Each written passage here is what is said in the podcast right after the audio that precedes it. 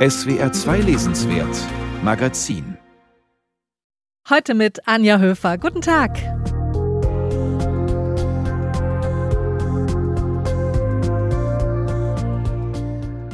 Auf verschlungenen Pfaden bewegen sich unsere Heldinnen und Helden in diesem lesenswert Magazin. Fabian Hoffmann heißt die Hauptfigur in Uwe Tellkamps neuem Roman Der Schlaf in den Uhren und er bewegt sich in den Labyrinthen eines mysteriösen unterirdischen Reichs. In Eckhard Nickels herrlich überdrehtem Kunstroman Spitzweg folgen wir dem Erzähler in weit verästelte Landschaften. Echte und gemalte. Und es geht um die großartige Online-Plattform Weiterschreiben. Geflüchtete Autorinnen und Autoren können dort nämlich genau das tun, in ihrer Sprache weiterschreiben. Weiterschreiben ist mir sehr wichtig, weil es mir meinen ersten Schritt als Schriftstellerin in Deutschland gegeben hat. Das sagt die syrische Lyrikerin Lina Atfar. Sie ist auch vertreten in der Hörbuch-Anthologie Weiterschreiben, die wir gleich im Gespräch mit der Initiatorin Annika Reich vorstellen. Das und mehr bis kurz vor sechs hier im SWR 2 Lesenswert Magazin. Die Musik kommt heute vom neuen Album der norwegischen Band Röksop, übersetzt Rauchpilz. Der Titel Profound Mysteries.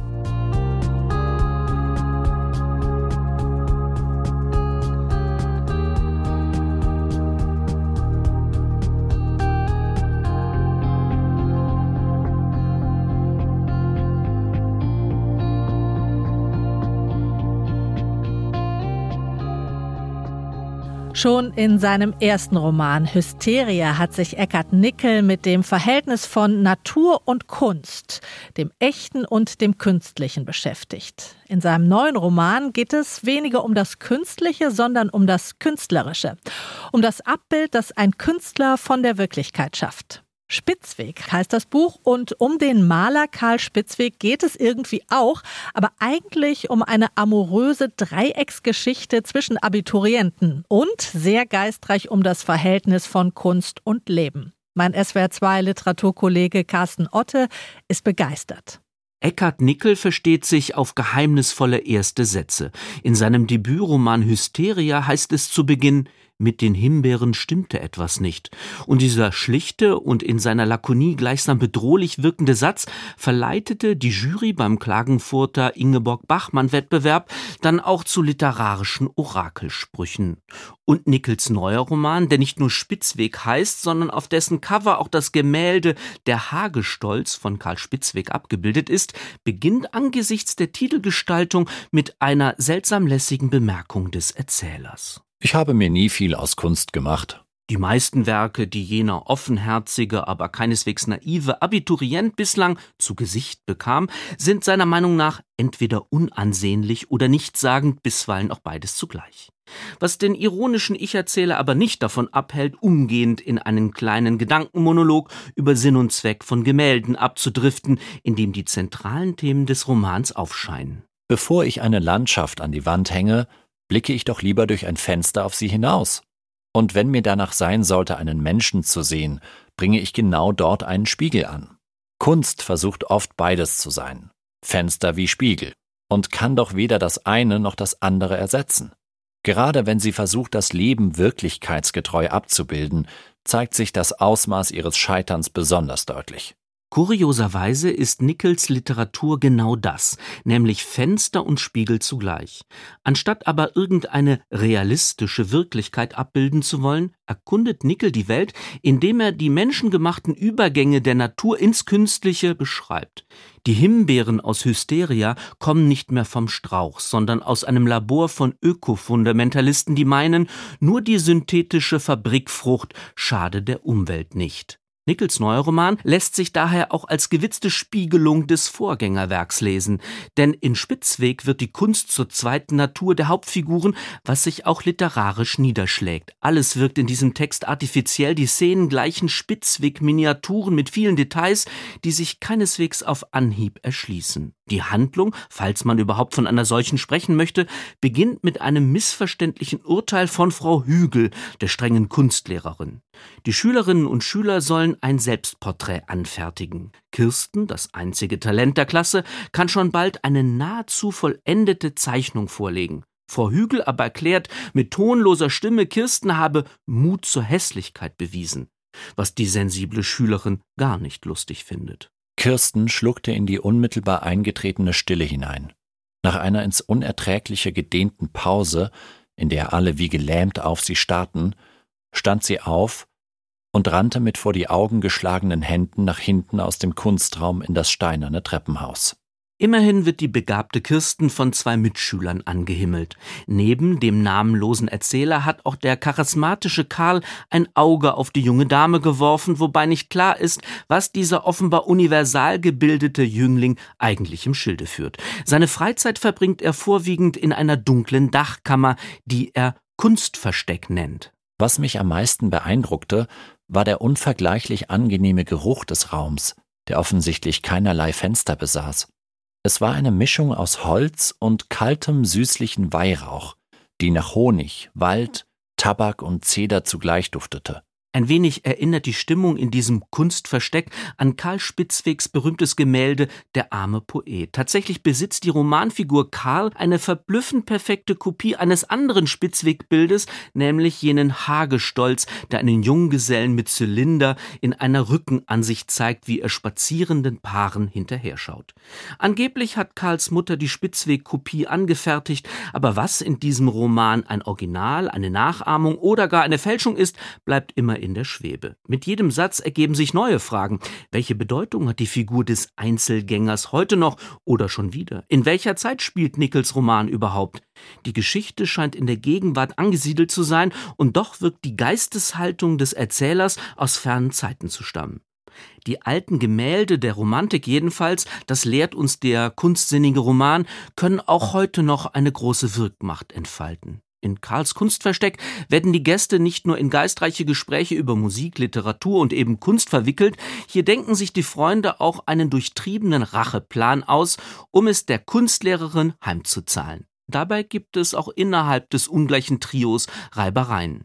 Dass Karl sich zunehmend für Kirsten interessiert, gefällt dem Dritten im Bunde aus doppeltem Grund nicht. Der Erzähler möchte weder seine exklusive Freundschaft zu Karl noch seine zarten Gefühle für Kirsten aufgeben.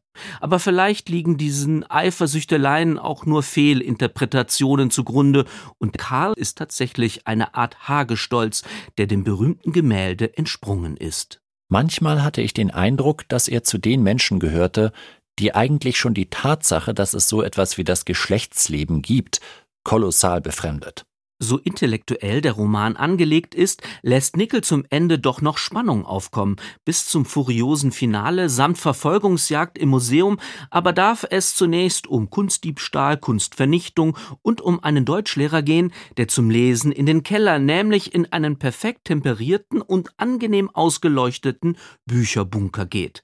Auch dieser Dr. Fand ist ein völlig abseitiger Kauz, eine gebrochene, aber gleichsam glitzernde Spiegelfigur, die keine Fenster, sondern nur noch Literatur braucht, um in die Welt zu schauen. Spitzweg ist eine herrlich überdrehte Feier des Eigensinnigen, der fantastischen Schönheit in einer bei allem global übel gar nicht so hässlichen Welt. Dabei verkörpert der titelgebende Spitzweg eine Geisteshaltung, die gängige Zeiträume überwindet und bekannte Geschmacksurteile revidiert. Um alle Details dieses so fulminanten Romans zu beschreiben, bräuchte es wiederum einen Text in Romanlänge. Passenderweise ist dem Buch ein Zitat von Karl Spitzweg vorangestellt, das auch das Schreibmalen des Schriftstellers Eckhard Nickel erklärt. Jede Linie mit Verstand, alles durchdacht, das Uninteressante interessant. Große Empfehlung von Carsten Otte. Spitzweg, der neue Roman von Eckhard Nickel, ist bei Pieper erschienen.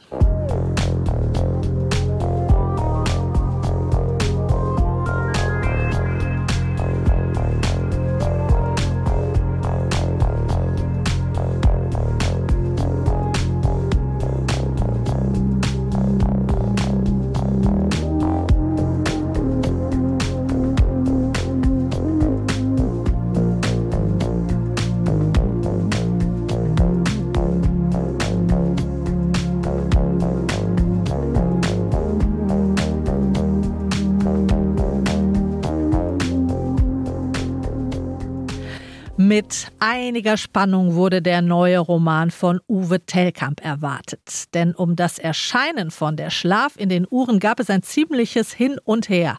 Eigentlich sollte das Buch, das Tellkamp als Fortsetzung seines 2008 erschienenen Erfolgs- und DDR-Vorwenderomans Der Turm geschrieben hat, 2020 im Surkamp Verlag veröffentlicht werden. Dann wurde es ins Frühjahr 2021 verschoben und dann hörte man erstmal gar nichts mehr. Dahinter steckten vermutlich Missstimmigkeiten zwischen Verlag und Autor. Telkamp steht der AfD und anderen rechten Kreisen nahe. Bei einer Diskussion mit seinem Kollegen Dus Grünbein sagte er 2018 unter anderem, dass 95 Prozent aller Geflüchteten nur nach Deutschland kämen, um hier in die Sozialsysteme einzuwandern. Morgen erscheint Der Schlaf in den Uhren. Für uns hat SWR-Literaturchef Frank Hertwig das 900-Seitenwerk gelesen. Der Held heißt Fabian Hoffmann, gehört zum Dresdner Bildungsbürgertum, den Turmbewohnern und ist der Cousin von Christian Hoffmann, dem Protagonisten des letzten Romans. Seine berufliche Position ist schillernd. Er arbeitet beim Flottenministerium, aber vor allem als Chronist der Tausend und eine Nachtabteilung der sogenannten Sicherheit. Diese Mehrdeutigkeit der Zuordnungen der Funktionen ist Prinzip von Telkamps Buch und ein wesentlicher Teil seiner rätselhaften Atmosphäre. Die Sicherheit ist der Trevische Geheimdienst. Die Hauptstadt heißt Treva, wie eine alte Bezeichnung für Hamburg, steht gleichzeitig irgendwie für Westdeutschland, dann für das wiedervereinigte Deutschland. Der Roman spielt mit wenigen Ausnahmen auf zwei Zeitebenen, 1989-90 und 2015. Denn zum 25. Jubiläum der Wiedervereinigung sammelt Fabian Material für eine Chronik über die Wendezeit. Und das ist das, was wir zu lesen bekommen, ergänzt um die täglichen Einträge, Gedanken, Rückblicke, Erinnerungen. Aber Material ist noch nicht Erzählung. Auf diese Unterscheidung achtet die Tausend und eine Nachtabteilung genau und der Autor. Darum fehlt dem Roman bewusst ein übergeordnetes Narrativ, wie es einmal heißt. Uwe Tellkamp legt nahe, dass sein Buch genau in dieser Verweigerung sein subversives literarisches Potenzial entfaltet, um nicht ideologisch instrumentalisierbar zu sein. Narrative inszeniert im Roman ein gewaltiger medialer politischer Komplex, eben die Tausend und eine Nachtabteilung. Und die ist es, eine überraschend ironische Wolte, die zuerst erkennt, dass nur die Wiedervereinigung ihren Geheimdienst retten kann, als Gesamtrevischen. So wird der operative Vorgang Unio geboren und aus Wir sind das Volk wird Wir sind ein Volk. Viele Protagonisten der Wendezeit kommen als Klarnamen vor, andere werden nur angedeutet. Helmut Kohl, Wolfgang Schäuble, Gregor Gysi, Rudolf Augstein, Günter Grass, der den Ostdeutschen ihre kommode Diktatur erklärt. Zentral ist Anne Hoffmann. 2015 ist sie Kanzlerin vom Vereinigten Treva und nicht nur über den Spitznamen Mutti Angela Merkel nachempfunden. In der Chronik der Wendejahre sehen wir sie als aktive Politikerin in der Dissidentenszene, beim neuen Forum, beim demokratischen Aufbruch. Sie versteht schon früh, Kompromisse zu schmieden, pragmatisch zu sein, und sie weiß, die Macht sitzt nicht bei der Bürgerrechtsbewegung, nicht bei den Sozialdemokraten, sondern bei Mammut alias Helmut Kohl. Im Jahr 2015 steckt sie in Problemen. Sie hat sich bei einem Treffen mit Flüchtlingskindern, ganz wie Angela Merkel, wenig empathisch gezeigt. Jetzt beginnt der operative Vorgang Eiskönigin, um ihr Bild zu rehabilitieren. Dabei steht immer die Frage nach der Macht im Zentrum. Sie ist das eigentliche Forschungsprojekt von Fabian Hoffmann, der sich durch die Geschichte der bundesdeutschen Nachkriegszeit gräbt und fragt, vor allem sein Mentor Martin Delanotte, der stark an Thomas de Maizière erinnert. Der große andere im Spiel ist Meno Rode, den wir wie viele andere Personen ebenfalls aus dem Turm kennen. Er ist immer noch Teil der Literatur- und Verlagsszene, skrupulöser Lektor, schweigsam, undurchschaubar und auch Teil der Tausend und eine Nachtabteilung. Janusköpfig wäre noch das Mindeste, was man von ihm sagen muss. Telkams Welt ist keine realistische. Wir bewegen uns immer auch in einer Art Albtraumwelt, einer Phantasmagorie. Sein Roman spielt im Zwielicht. Seine Mittel sind, neben dem nüchternen Ton der Chronik, Satire, Groteske, Bravourstücke überbordender Beschreibungslust, aber rhetorisch doch deutlich zurückgenommener als im Turm. Und was ist mit dem rechten, dem AfD-nahen Uwe Tellkamp? Es gibt einige überraschende Einträge, die dem Jahr 2021 zugeordnet werden und die die etablierte Zeitlogik durchbrechen.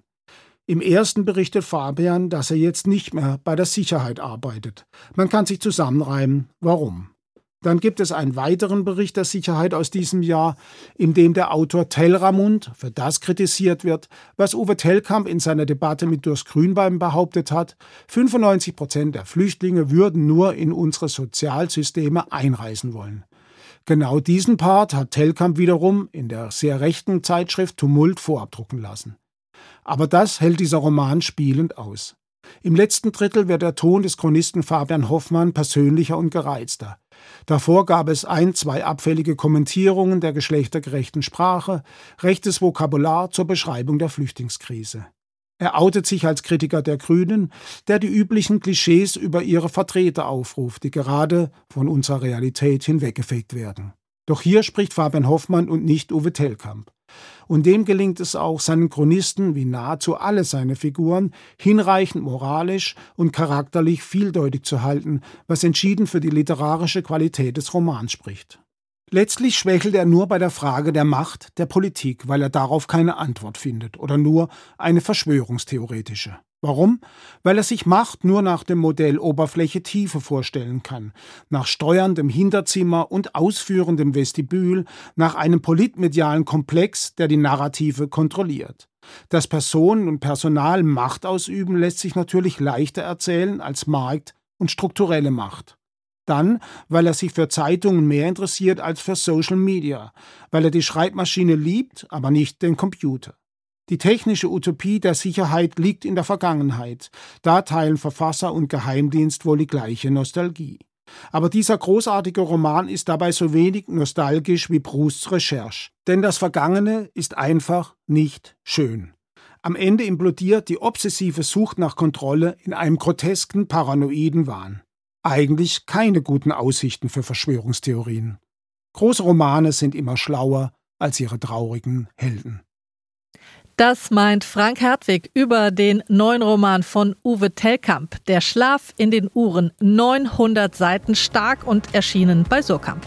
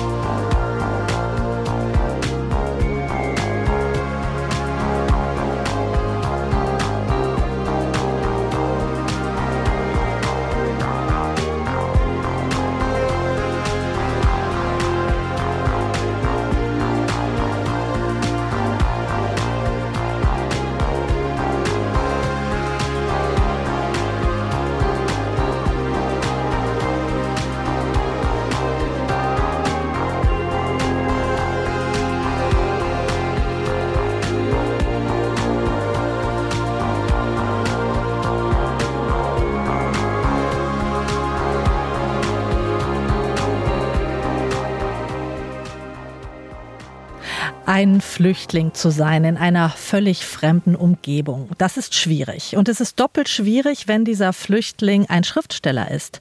Das Exil wird nämlich zu einem doppelten Mangel, einem an Land und Kultur und auch an der eigenen literarischen Sprache. Das sagt der syrische Schriftsteller Shukri al-Rayan. Being a refugee in a totally foreign environment isn't easy. The difficulty becomes double when this refugee is a writer.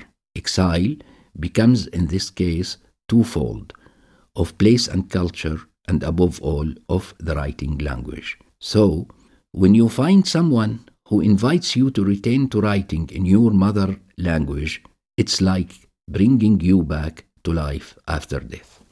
Das Leben wird einem quasi neu geschenkt, wenn man eingeladen wird, in der eigenen Muttersprache weiterzuschreiben, sagt der syrische Autor Shukri al-Rayan. Er ist auch vertreten in der Hörbuchanthologie, die gerade erschienen ist. Weiterschreiben, Wortwechseln, literarische Begegnungen mit Exilautorinnen und Autoren. Über 60 Schreibende aus 14 Ländern sind da versammelt und hervorgegangen ist diese Anthologie aus dem Literaturportal weiterschreiben.jetzt, das 2017 vor genau fünf Jahren gegründet wurde. Initiiert von der deutschen Autorin Annika Reich.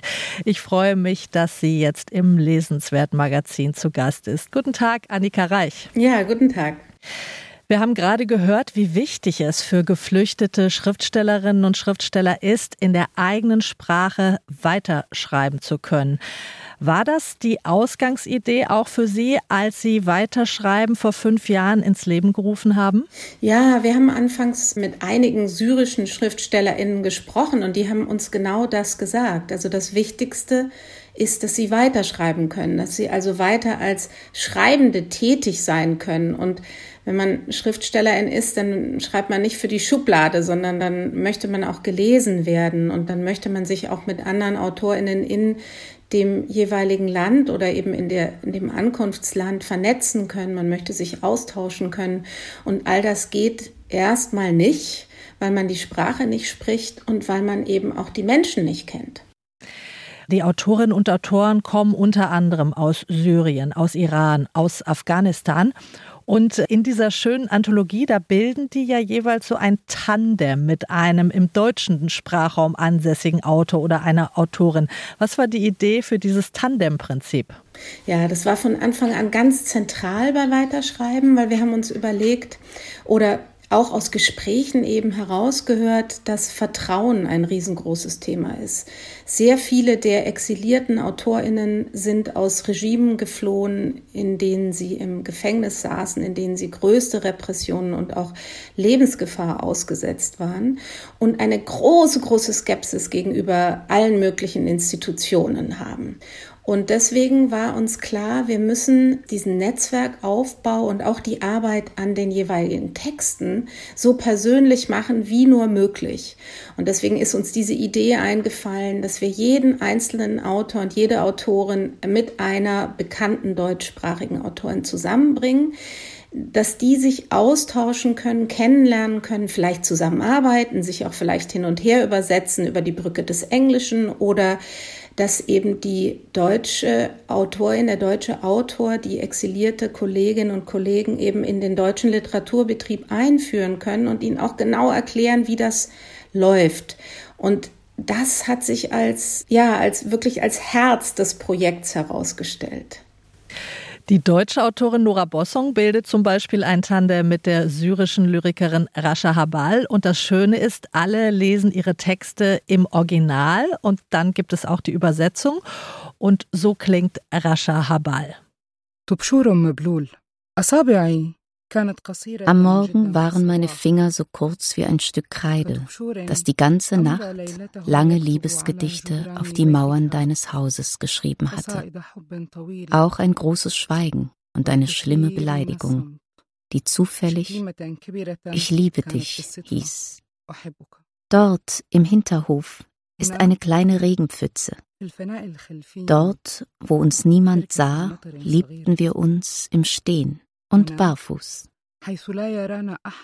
Eine verwelkte Blüte, die aus dem Schnabel eines Vogels fiel, verfing sich in meinem Haar, als ich an deinem Mund hing. Dir flutschte ein kleiner Fisch aus dem Mund, dem viele andere folgten, doch nur ich allein ertrank. Dort in der kleinen Regenpfütze stand ich, durchnässt, meine Brüste zitterten in deiner Hand und kein Regenprasseln war zu hören auf dem Blechdach. ونهدي يرتجف في يدك ولا صوت للمطر فوق الصفيح die syrische Lyrikerin Rasha Habal, Nasse Kreide heißt ihr Gedicht, zu finden in der neuen Hörbuchanthologie Weiterschreiben, die im Hörverlag erschienen ist. Annika Reich, Initiatorin des Projekts. Hier klang gerade das Thema Liebe an bei Nasse Kreide. Mit welchen Themen setzen sich denn die Autorinnen und Autoren dieser Anthologie noch so auseinander? Ja, also Rasha Ball sticht da auch sehr heraus, weil sie viele Gedichte über die Liebe und auch erotische Gedichte schreibt. Das machen auch einige andere Autorinnen, vor allen Dingen die Frauen, ähm, die sagen, sie können eben jetzt ganz anders befreit auch über Themen wie Sexualität schreiben.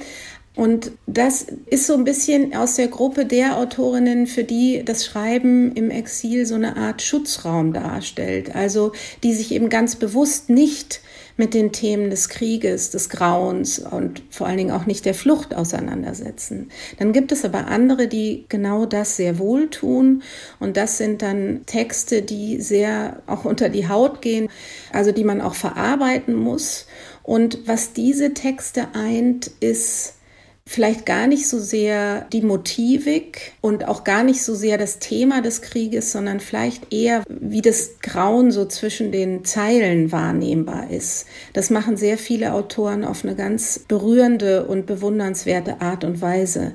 Nur bei den afghanischen Autorinnen ähm, ist mir aufgefallen, dass da zum Beispiel wirklich das Motiv der Explosion, also die Anschläge, in jedem einzelnen Text vorkommen. Also in der Anthologie hören wir Briefe zwischen den afghanischen Autoren und ihren Tandempartnerinnen und da geht es um andere Dinge, aber in den literarischen Texten ist in jedem einzelnen Text eine Explosion. Und das war auch vor der Machtübernahme der Taliban schon das Hauptmotiv. Dieses Projekt ist ja eines, von dem sozusagen ja beide Seiten profitieren. Die Autorinnen und Autoren finden eine Art Schutzraum, haben Sie gerade gesagt. Aber es geht ja auch um eine große Bereicherung, ja, die die deutsche Literaturlandschaft durch diese Autorinnen und Autoren äh, bekommt. Also was kommt da Neues, was wir vielleicht auch nicht so kennen, mit dem wir nicht so vertraut sind? Was würden Sie sagen? Ja, also ich meine, wir leben ja in dieser globalisierten Welt und kommen aber trotzdem gar nicht so sehr miteinander in Berührung. Und diese Begegnung mit den Autorinnen aus den unterschiedlichsten Ländern der Welt, die schafft eben wirklich eine Verbindung zwischen Themen, die uns hier umtreiben und auch Literaturtraditionen, unseren Literaturtraditionen und arabischsprachigen oder persischen Literaturtraditionen.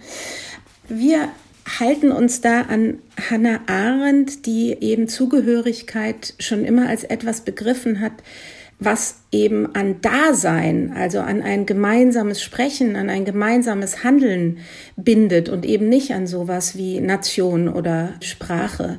Und wir hören hier oft erstmalig oder eben mehr als sonst von Autorinnen, die selbst sprechen und wir hören nicht immer nur über sie. Und das ist, glaube ich, ein politisch ganz, ganz wichtiger Punkt. Im Moment schauen wir alle voller Sorge in die Ukraine. Haben Sie inzwischen auch Kontakt zu ukrainischen Autorinnen und Autoren aufnehmen können?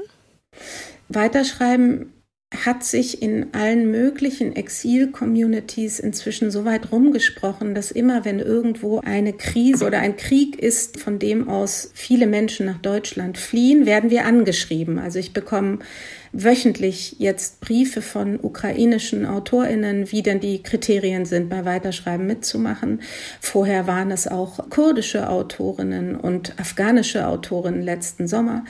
Und dann überlegen wir immer, wir können eben leider nicht so viele Autoren neu aufnehmen, weil wir mit den alten nachhaltig zusammenarbeiten wollen. Aber wir haben ein neues Projekt gestartet, Weiterschreiben Mondial, wo wir eben auch in Kriegs- und Krisengebieten mit AutorInnen zusammenarbeiten. Und da werden wir jetzt vier ukrainische AutorInnen aufnehmen und trotzdem in der Art und Weise, wie wir über die Projekte und die Autorinnen sprechen, immer auch darauf hinweisen, dass das eben nicht der einzige Krieg ist, der im Moment auf der Welt ist. Wir haben gerade eine Autorin aufgenommen aus dem Südsudan.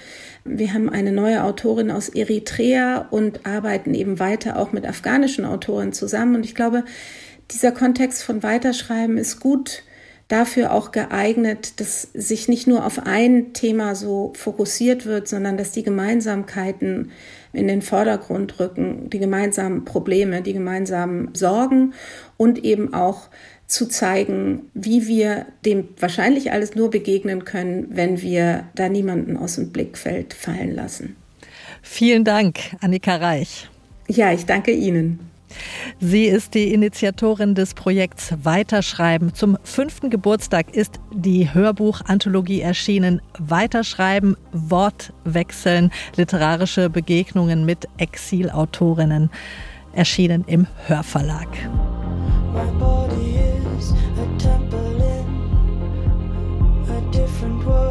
Without a care.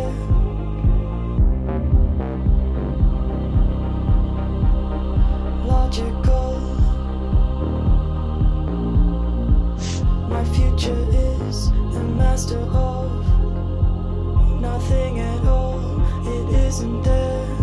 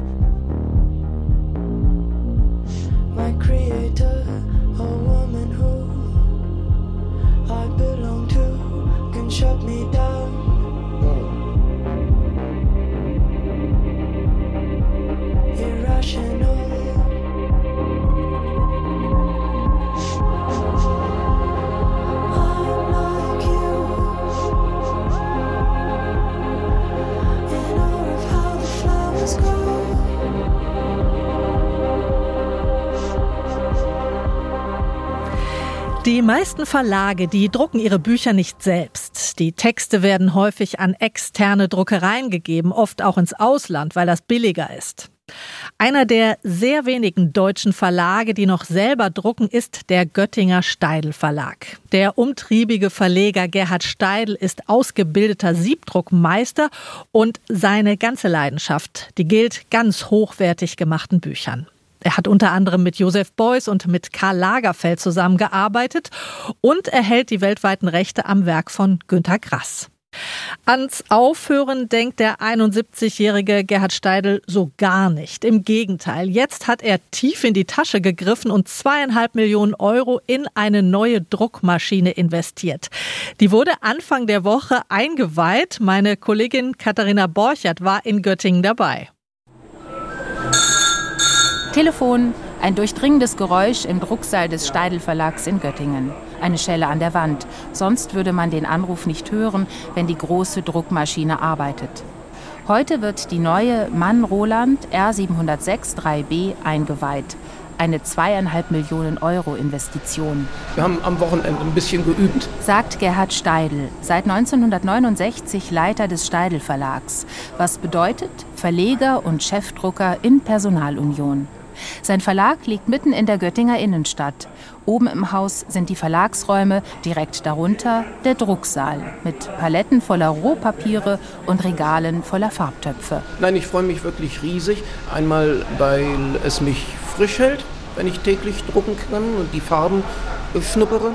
Und auf der anderen Seite hoffe ich, dass ich viele Sachen noch besser machen kann, dass unsere Bücher noch schöner werden. Auch wenn sie schon probeweise lief, heute wird die Maschine offiziell in Betrieb genommen. Oberbürgermeisterin Petra Breustedt ist auch dabei. Sie darf das Knöpfchen drücken, das alles in Gang setzt. Jetzt geht's los. Ich drücke den Startknopf. Ja, so hört sich das an, wenn eine Druckmaschine anfängt sich zu bewegen. Und das sind jetzt die ersten Druckbogen, die herausplumpsen. Und die Drucker machen jetzt etwas Feineinstellungen und justieren und prüfen das Farbbild. Und dann komme ich und zeichne ab und dann geht's los. Gerd Steidel ist ein Mensch, der seit vielen, vielen Jahren hier in der Innenstadt das Kunstquartier entwickelt. Er hat sich ganz dafür stark gemacht, dass wir ein Kunsthaus haben. Wir haben inzwischen Jim Dine Pavillon, seit dem Wochenende ein Literaturhaus. Und dass es jetzt diese Druckmaschine hier gibt, ist ein weiterer Beleg dafür, dass er hier in der Innenstadt verbleiben will. Und das freut mich natürlich sehr. Sagt Petra Breustedt. Denn die Innenstädte drohen ja in vielen Städten zu veröden. Steidel ist in der Göttinger Innenstadt der einzige verbliebene Betrieb, der industriell produziert. Gerade in der Pandemie waren Steidel-Bücher aufgrund ihrer optischen und auch haptischen Qualität stark nachgefragt. Kurzarbeit war kein Thema. Die Druckerei arbeitete weiter im Dreischichtbetrieb, also rund um die Uhr. Auch die neue Druckmaschine wird gleich vom ersten Tag an intensiv genutzt, erklärt der geschäftstüchtige Chef. Als erstes drucken wir ein Buch für Chanel, das heißt Coco Beach und das ist die Sommermode, Bademode, die jetzt in die Geschäfte kommt. Und auch das erste Steidel-Buch ist bald dran, die Neuauflage eines vergriffenen Fotobandes. Auch in dieser Woche werden wir drucken ein Buch des amerikanischen Fotografen Gordon Parks. Er war ein Time-Life-Reporter und als dunkelhäutiger Mensch hatte er natürlich Zugang zu der Community, die sehr verschlossen Weißen gegenüber ist.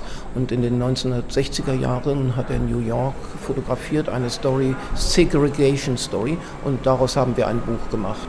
Und das wird schon in der nächsten Woche zum Gordon Parks Award in New York auf den Tischen der 600 Gäste liegen. Dafür braucht es viel Papier. Leidet Steidel nicht unter der grassierenden Papierknappheit? Ja und nein. Die meisten Papiere, die wir verwenden, habe ich mit Papierfabriken entwickelt. Das sind Steidelpapiere und da habe ich ein gewisses Zugriffsrecht drauf. Spezielle Papiere für unsere Bücher, da habe ich keinerlei Knappheit.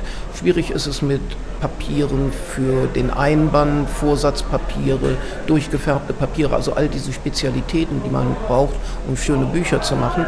Da sind recht lange Lieferzeiten, aber man muss halt frühzeitig disponieren und das tue ich und habe keine Schwierigkeiten. Also ich habe in meiner Lagerhalle 2000 Tonnen Papier, das langt für drei Jahre Bücher machen. Auch nach gut 50 Jahren Druckerfahrung hat Gerhard Steidels Begeisterung für die künstlerische Produktion nicht nachgelassen. In seinem weißen Arbeitskittel, den ihm Chanel-Designer Karl Lagerfeld entwarf, steht er in seinem Drucksaal. Will er irgendwann mal aufhören? Nö, ich habe ja lebenslänglich und muss immer weitermachen. Lebenslänglich für den Göttinger Verleger Gerhard Steidl. Seit dieser Woche stolzer Besitzer einer neuen luxuriösen Druckmaschine. Meine Kollegin Katharina Borchert war bei der Einweihung dabei.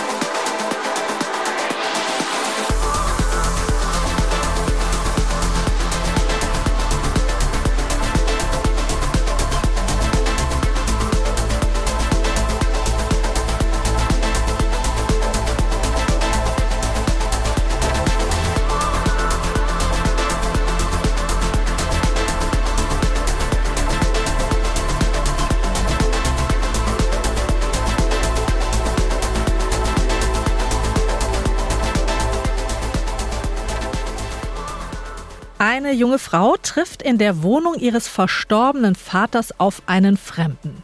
Ein lang verschwundener Ehemann steht plötzlich vor der Wohnung seiner Frau. Immer passiert etwas Seltsames in den Geschichten der Amerikanerin Nicole Kraus. Nicht selten ereignen sich kleine und große Katastrophen im Leben ihrer Figuren. Im Kern verhandelt sie intelligent und unterhaltsam alle möglichen Fragen des menschlichen Miteinanders. Ein Mann sein heißen ihre neuen Stories, aber Frauen kommen auch drin vor. Ich bin seit über einer Woche alleine hier. Jetzt, still daliegend, lausche ich dem Geräusch hereinkommender Schritte und einer schwer auf den Boden abgestellten Tasche. Die Schritte entfernen sich in Richtung der kleinen Küche. Ich höre das Knarren, mit dem der Schrank auf und zu geht, das Rauschen des laufenden Wasserhahns. Wer es auch ist, kennt sich aus, also gibt es niemanden, der es sein kann. Das Aufeinandertreffen der jungen Frau mit einem Fremden im Apartment ihres verstorbenen Vaters ist nur eine der vielen skurrilen Szenen im neuen Erzählband von Nicole Kraus. Die Hauptfiguren leben in Tel Aviv, New York oder Lateinamerika sind Töchter, Großväter, Partnerinnen oder Singles, haben Verluste erlitten, sind frisch verliebt oder werdende Eltern. In zehn Stories erzählt die US-amerikanische Autorin von außergewöhnlichen Momenten im Alltag gewöhnlicher Menschen. Der Klappentext des Buches könnte jedoch bei manchen falsche Erwartungen wecken. Es heißt, die Stories beleuchteten Momente im Leben von Frauen. Dabei wird sowohl von Männern als auch Frauen erzählt. Es ist vor allem das Miteinander der Menschen, das im Mittelpunkt steht. So spielen partnerschaftliche, familiäre und freundschaftliche Beziehungen in den Geschichten eine zentrale Rolle. Sie sind mal mehr, mal weniger komplex. Manchmal umfassen sie nur zwei Liebende, manchmal mehrere Generationen einer Familie. In Der Ehemann zum Beispiel sträubt sich Tama mit aller Macht gegen den Mann, der wie aus dem Nichts auftaucht und behauptet, der lang verschollene erste Ehemann ihrer betagten Mutter zu sein. Während diese an der Seite ihres Verehrers regelrecht aufblüht, bleibt Tama misstrauisch und sucht verzweifelt nach logischen Erklärungen für die Situation. Ihr Bruder hingegen nimmt die Dinge, wie sie sind, und freut sich für seine Mutter. In einer Innenschau erfahren wir, was Tama fühlt, welche Sorgen sie plagen und wie sie ihre Mitmenschen zu durchschauen versucht und schließlich ihre eigenen Überzeugungen hinterfragt. Bevor ihr das erste Wort über die Lippen kommt, wird ihr bewusst, dass ihr Bruder recht haben könnte. Vielleicht ist sie defensiv. Ihre Mutter, die immer da war, ist jetzt anderweitig beschäftigt. Und vielleicht hat sie das irgendwie getroffen. Nicole Kraus zeigt sehr anschaulich, wie persönliche Ansichten und Vorurteile unser Denken und Handeln prägen, wie sie dazu führen, dass wir uns selbst im Weg stehen und dass wir oft nur bedingt in der Lage sind, uns von unseren Vorurteilen zu befreien. Es handelt sich um vielschichtige Charaktere und der Blick in ihr Inneres zeigt, dass hinter mancher Handlung mehr steckt, als von außen vermutet. Einblicke bietet Kraus auch in das jüdische Leben und die jüdische Geschichte. Der Holocaust wirkt sich auch auf die junge Generation von Jüdinnen und Juden aus, etwa weil sie nicht im Heimatland der Eltern groß werden und Familien auseinandergerissen wurden. Wie eine orthodoxe Ehe durch einen Rabbi aufgelöst und die Frau damit offiziell aus der Obhut des Mannes befreit wird, erfahren wir in Noirs Schilderung von der Trennung ihrer Eltern. Das sind allerdings meist nur Randaspekte der Geschichten. Im Zentrum stehen Themen wie Macht und Ohnmacht, Vertrauen und Fremde oder Geburt und Tod, solche Gegensätze werden auch sprachlich in markanten Bildern kontrastiert. So schildert ein Protagonist die Diagnose eines Darmtumors als die Entdeckung seiner eigenen Trächtigkeit, nur wenige Monate nachdem seine Tochter schwanger wurde. Nach einem schwierigen Kaiserschnitt liege die Krankheit nun in einem Laborgefäß, der Enkelsohn als Frühchen in einem Brutkasten. Als scharfe Beobachterin erfasst Nicole Kraus auch die kleinen Details, die doch unser Leben im Großen mitbestimmen. Die präzisen Beschreibungen werden von Grete Osterwald hervorragend übersetzt, sodass die bildmächtige Sprache auch im Deutschen zur Geltung kommt. Eine Protagonistin hadert zum Beispiel nach der Zeitumstellung mit der einbrechenden Dämmerung. Dabei zeigt sich, welche Ordnungsmacht der Zeitmessung innewohnt. Am ersten Tag empfinde ich es jedes Mal wie einen schmerzhaften Schlag, wenn unverhofft die Dunkelheit einbricht. Es ist das leise, Übelkeit erregende Gefühl, an die rücksichtslose Autorität der Zeit erinnert zu werden, in einer Welt, in deren Dimensionen zu leben du gelernt zu haben glaubtest, die Orientierung zu verlieren. Zahlreiche Metaphern und Allegorien ziehen sich als zweite Deutungsebene durch den Text. Und die Autorin spielt gekonnt mit der Wahrheit. Häufig lässt sie offen, was nun tatsächlich wahr ist und was bloße Annahme. Das bietet viel Raum für Interpretationen und regt die Gedanken der Leserinnen und Leser immer wieder an. Wer das Potenzial der Stories auf diese Weise ausschöpft, stellt fest, dass Nicole Kraus nicht einfach nur vom Alltag ihrer Figuren erzählt. Exemplarisch beleuchtet sie gesellschaftliche Strukturen, individuelle Haltungen und Wertvorstellungen. Und wer den Band ein zweites Mal liest, entdeckt noch einmal ganz neue Aspekte. Die Lebendigkeit der Geschichten und das hohe Erzähltempo fordern die Leserinnen und Leser, bereiten aber auch viel Freude bei der Lektüre und verleihen den Erzählungen einen ganz eigenen Reiz. Judith Reinbold über Ein Mann sein Stories von der Amerikanerin Nicole Kraus, übersetzt von Grete Osterwald und erschienen bei Rowold.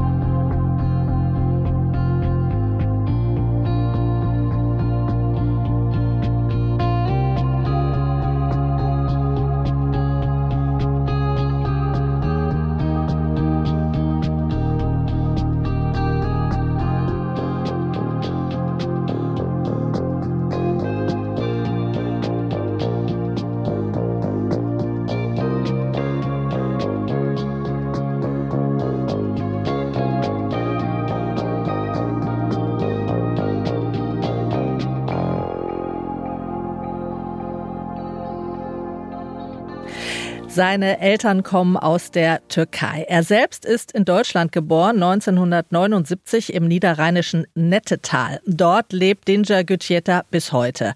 Den Realschulabschluss hat er in der Abendschule gemacht. Er ist gelernter Werkzeugmechaniker. Seine große Leidenschaft ist aber die Lyrik. 2012 mit erst 31 Jahren hat Dinja Gütjeta seinen eigenen Verlag gegründet, den Elif Verlag. Den finanziert er als Gabelstaplerfahrer in Teilzeit. In diesem Jahr wird er mit dem wohl renommiertesten deutschen Lyrikpreis ausgezeichnet, mit dem Peter-Huchel-Preis, vergeben vom SWR und vom Land Baden-Württemberg. Mein Prinz, ich bin das Ghetto heißt sein preisgekrönter Band. Am Mittwoch wird ihm der Preis in Staufen im Breisgau übergeben und so klingt Dinger Gütjeta. Im Jahr 1983 Deutschland. Müde sitzt sie am Küchentisch. Ihre Schultern hängen wie eine Seilbrücke zwischen zwei entschwundenen Heimaten, entfernt die Fäden der grünen Bohnen. Als sie meinen Atem in ihren Nacken spürt, murmelt sie, diese blöden Fäden sind wie Lederriemen. In der Stimme meiner Mutter wiehert immer ein ausgesetztes Fohlen. Der diesjährige Huchel-Preisträger Dinja Gütscheta. Frank Hertwig, SWR Literaturchef und Mitglied der Jury in der Begründung ist von expressionistischer Sprachwucht und von feinsinniger Ambivalenz die Rede. Was zeichnet die Gedichte von Dinja Gütscheta für dich vor allem aus? Also als ich sie zum ersten Mal gelesen habe, war ich einfach überrascht. Und Überraschung ist vielleicht auch ein Prädikat, das man dieser der Lyrik zusprechen sollte. Also man kann sich auf nichts verlassen. Es ist nicht so, wenn man mal eingelesen ist, ein Eingedicht, dass dann eine bestimmte Form gegeben ist, sondern dann kommt gleich wieder das nächste um die Ecke. Also man hat schon ein großes Thema. Das ist natürlich dieses nicht mehr in der Türkei zu Hause sein, noch nicht oder vielleicht auch nie in Deutschland zu Hause sein. Und aus diesem dieser Ambivalenz heraus einen Aufbruch ins Ungewisse suchen. Aber die Gedichte sind extrem spielerisch, sie sind witzig, ähm, sie sind aber gleichzeitig ohne Beschönigung. Also es gibt sehr existenzielle Erfahrungen, ähm, Zerrissenheit, Leiterfahrung und sie sind in sexueller Hinsicht auch sehr tabulos. Also da geht es dann auch wirklich zur Sache. Und das Tolle an Düncher Kiceta ist eigentlich, dass er wirklich auch manchmal aufs Mythologische zurückgreift. Also er redet über seinen Vater, spiegelt es im Oedipus-Komplex, über seine Mutter, spiegelt es über Hera. Dann gibt es aber gleichzeitig wieder alltagsnahe Gedichte über das Dorfleben in Anatolien, die sehr, sehr witzig und sehr, sehr humorvoll sind. Also es gibt sehr, sehr viele Mischformen. Es gibt gereimte Verse, es gibt Prosa-Gedichte, es gibt Briefe und sehr, sehr theatralische Szenen, die gibt es vor allem im Strichermilieu in Istanbul am Galata-Turm. Da hat er wirklich kleine Theaterstückchen gebaut und er hat ja auch eine Affinität zum Theater. Also für mich die, das Grundprädikat ist wirklich diese ganz große Breite, diese stilistische Vielfalt, diese Fantasie bei ihm, das Burleske, auch das Pathetische und das Rohe, Unauthentische gleichzeitig. Und er ist auch sehr politisch. Es geht dann ja auch in den Gedichten einmal sehr, sehr gegen also eine scharfe Deutschlandkritik und zwar im Umfeld der Shisha-Bar-Morde in Hanau 2020. Also so würde ich es charakterisieren, aber das, was ich am Anfang gesagt habe, Überraschung ist vielleicht wirklich ein Kennzeichen seiner Lyrik. Es geht ja auch ganz viel bei ihm, du hast es am Anfang angedeutet, um die Frage, wer bin ich eigentlich, um die eigene Identität, auch zwischen Türkei und Deutschland. Kann man seine Gedichte auch als Beitrag zur Diskussion um eine sogenannte postmigrantische Gesellschaft sehen, also die Geschichten und Perspektiven derer, die selbst nicht mehr migriert sind, diesen Hintergrund aber doch noch so als persönliches Wissen oder als kollektive Erinnerung mitbringen. Also ich glaube, er wird selber jetzt nicht so festmachen, dass er einen Beitrag zu irgendwas liefert. Also ich glaube, er schreibt viel zu sehr aus sich selbst heraus. Also von außen betrachtet kann man das dann sicher so sehen. Aber seine Gedichte haben oft so eine Art raumwandlerische Struktur, also sind sehr, sehr frei. Und was ich eigentlich toll finde, sie sind auch sehr, sehr verwandlungsfähig. Und Elias Canetti hat mal gesagt, das Beste am Menschen sei eigentlich seine Fähigkeit zur Verwandlung. Und ich glaube, das würde Dinscher Gütscheta auf jeden Fall unterschreiben bleiben. Vielen Dank, Frank Hertwig. Am Mittwoch erhält Dinger Gütscheta in Staufen im Breisgau den Peter-Huchel-Preis. Sein im eigenen Elif Verlag erschienener Band heißt Mein Prinz, ich bin das Ghetto.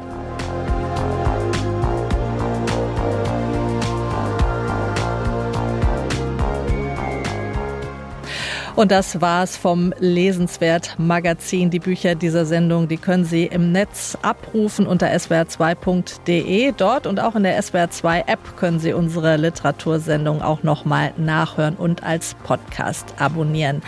Die Musik kam heute von der norwegischen Band Röksop. Profound Mysteries heißt das neue Album. Am Mikrofon war Anja Höfer. Lesen Sie wohl.